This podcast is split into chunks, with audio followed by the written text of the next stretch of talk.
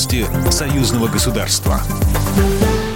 Здравствуйте, в студии Екатерина Шевцова. Президент России Владимир Путин внес на ратификацию в Госдуму договор о пенсионном обеспечении трудящихся государств-членов Евразийского экономического союза. Документ направлен на обеспечение равных прав трудящихся в сфере пенсионного обеспечения, защиту приобретенных ими пенсионных прав на территориях стран ЕАЭС, а также на развитие сотрудничества в сфере пенсионного обеспечения. Договором гарантируется, что работникам не может быть отказано в назначении и выплате пенсии на основании места жительства на территории другой страны ЕАЭС. Формирование пенсионных прав трудящихся осуществляется за счет взносов на тех же же условиях и в том же порядке, что и формирование пенсионных прав граждан государств трудоустройства. Договор был подписан 20 декабря 2019 года в Санкт-Петербурге лидерами стран Евразийского экономического союза.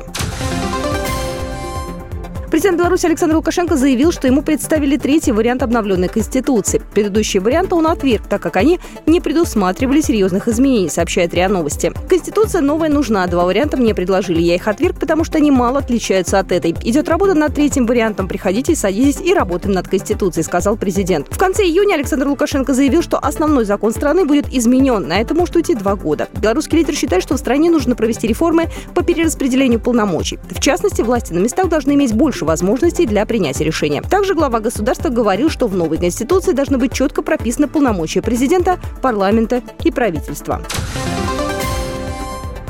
Правительство Беларуси сложило полномочия перед вновь избранным президентом. Это предусмотрено постановлением Совета министров от 15 августа, которое сегодня официально опубликовано на национальном правовом интернет-портале. Как сообщалось ранее, глава государства Александр Лукашенко поручил оперативно подготовить документы по дальнейшей работе правительства. Тогда президент отметил, что в основном правительство сформировано. Вместе с тем он добавил, что, может быть, будут какие-то нюансы.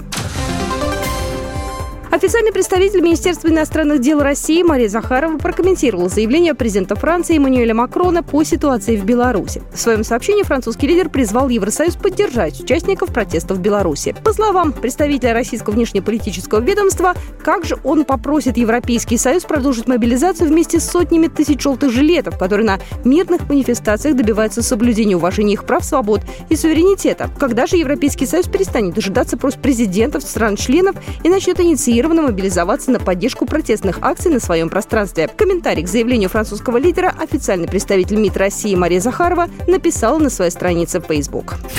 Программа произведена по заказу телерадиовещательной организации Союзного государства. По вопросу размещения рекламы на телеканале «Белрос» звоните по телефону в России 495 637 65 22. В Беларуси плюс 375 44 759 37 76.